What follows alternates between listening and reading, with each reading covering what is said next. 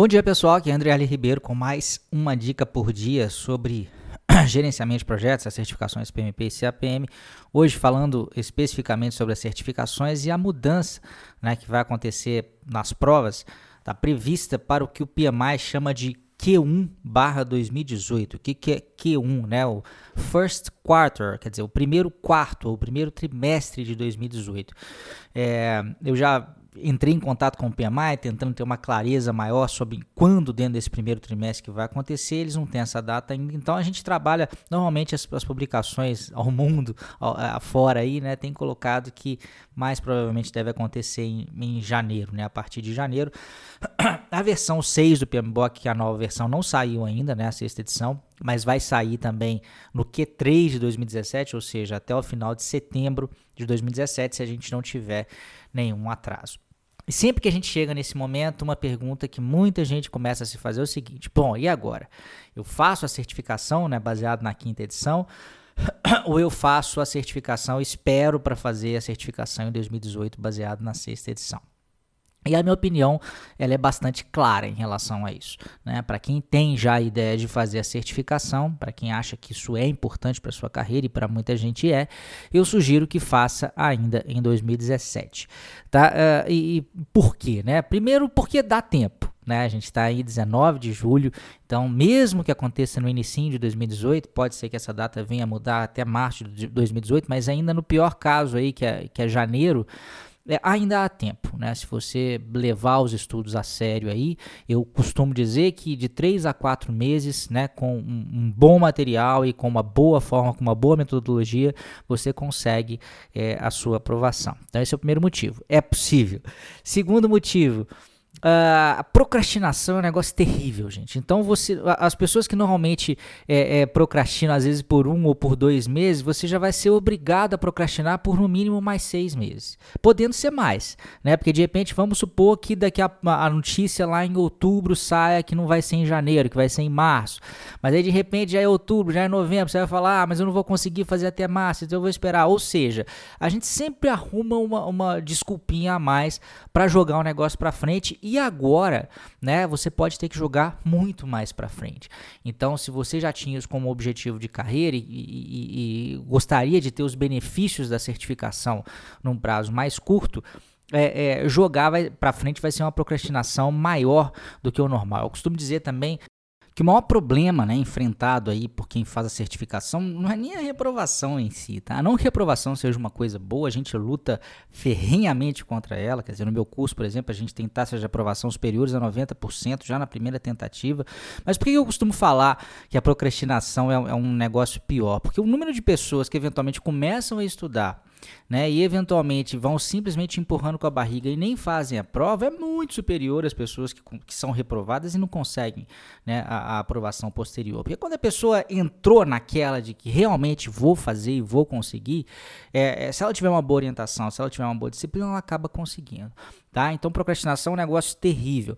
Outro motivo pelo qual eu sugiro vocês é, é fazerem, né, ainda em 2017, as mudanças em si, né? A gente tem mudanças que, apesar de historicamente elas não serem revolucionárias, né, no momento ali da mudança, logo depois, né, que, que as mudanças começam a ser aplicadas, existe sempre um grau de incerteza sobre qual que vai ser o impacto disso lá na prova. Né? Então, por exemplo, a gente está tendo agora uma mudança de uma presença maior, né, do agile, né, dos métodos ágeis dentro do PMBOK, né? Considerações, pelo menos a princípio é o que foi mostrado aí na versão draft, na versão rascunho, né, que a gente vai ter em cada área de processo orientações sobre como a, a, colocar aquilo dentro de um ambiente ágil, como a, a fazer o, o, a personalização daquela área, daqueles processos para um ambiente ágil. A gente não, isso não acontecia antes, né? A gente não tem ainda muita clareza de como é que vai ser o impacto disso, né? Claro que vai todo mundo que tem curso, que tem material, vai correr atrás, etc. Mas até as pessoas eventualmente começarem a fazer a prova, realmente tem um, um período de, de, de, incerteza em relação. Eu falei só de uma das, das mudanças, né? Que são a questão práticas ágeis aí, mas outras vão ter e isso pode gerar um certo receio, né? Então, às vezes você pode querer procrastinar ainda mais depois se deixar para 2018. É, então, assim, as mudanças elas, elas não podem eventualmente não ser tão grandes dentro do guia, mas são grandes o suficiente para gerar né, esse, esse efeito psicológico ruim em quem eventualmente deixar uh, para depois. Uh, um outro motivo, uh, a atualização dos materiais. É claro que, por exemplo, eu particularmente, né, a gente vai né, tá com todo o material atualizado para quando se iniciar esse novo período aí baseado na sexta edição. É, é, mas pode ser que eventualmente algum material que você já tenha, né, aí você teria que adquirir de novo. Então você tem um livro, aí você teria que adquirir outro livro, né, para ter aquilo atualizado. Eventualmente um simulado que é interessante, que você teve uma boa recomendação, você vai olhar, ele não está atualizado você tem dúvida se aquilo está atualizado ou não está, mais um problema também é, é para deixar para depois. É, uma outra questão também, uma quarta, é, eu acho que essa aqui já é a última questão. Eu me lembro, numa determinada mudança, talvez até nem seja esse procedimento, acredito que não vá ser, mas a gente ainda não sabe, né, que uh, na, nas primeiras pessoas que fizeram é, é, o exame depois da mudança, tinha um, um período em que o resultado nem saía na hora.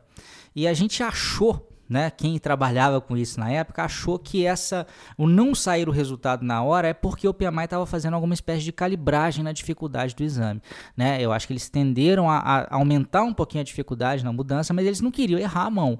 Então eles estavam, né, meio que fazendo essa análise caso a caso ali, não simplesmente já dando o veredito logo após a prova por causa disso. Então, uma outra um outro receio que tem é, será que o nível da prova vai aumentar? Não, o PMI está sempre de olho para manter as certificações é, é, é, confiáveis, né, com padrões importantes de mercado, como algo que realmente só tem é, é quem estudou, quem está por dentro daquilo. Então, o nível de dificuldade é algo que é sempre aferido né, e analisado, e momentos de uma mudança um pouco mais.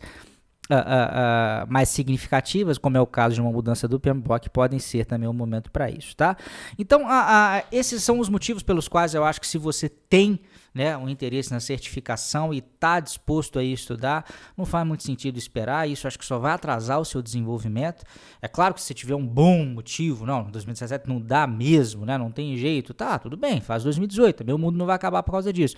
Agora, é, se você puder fazer em 2017, vai por mim, tá? Eu já passei por isso várias vezes, né? Eu fiz a prova um pouquinho antes da mudança, é, é, é, lá em 2005, eu acho que eu fiz, é, exatamente, a prova ia mudar logo depois é, que eu fiz, se não me engano, e de lá para cá a gente teve depois mudança em 2008 barra 2009, 2012 barra 2013, então já passei por duas, por três mudanças de exame, eu sei bem como é que é esse negócio, é, a minha sugestão é que vocês agilizem aí, né, e, e, e, e, consigam isso o mais rápido possível para não ficar procrastinando, tá? Para quem tiver nessa, fique ligado aqui sempre numa dica por dia. É, a gente vai estar tá começando uma nova turma do meu preparatório em agosto, tá? Para que quem, quem tiver interesse em fazer antes de 2017 tenha um acompanhamento aí. E também eu queria te convidar para a nossa aula, né, gratuita que eu vou dar é, amanhã, quinta-feira, mostrando para você o que, que, você tem que fazer para conseguir fazer a, o exame ainda em 2017, né? Como conseguir a sua aprovação antes da mudança dos exames e eventualmente evitar, né, essas coisas aí que podem complicar a sua vida desnecessariamente, tá bom? Grande abraço e até amanhã então aqui numa dica por dia, até amanhã também na nossa aula ao vivo gratuita pela internet às 8 da noite, tá? Eu vou colocar o link para você se inscrever logo abaixo aqui. Um abraço, tchau, tchau.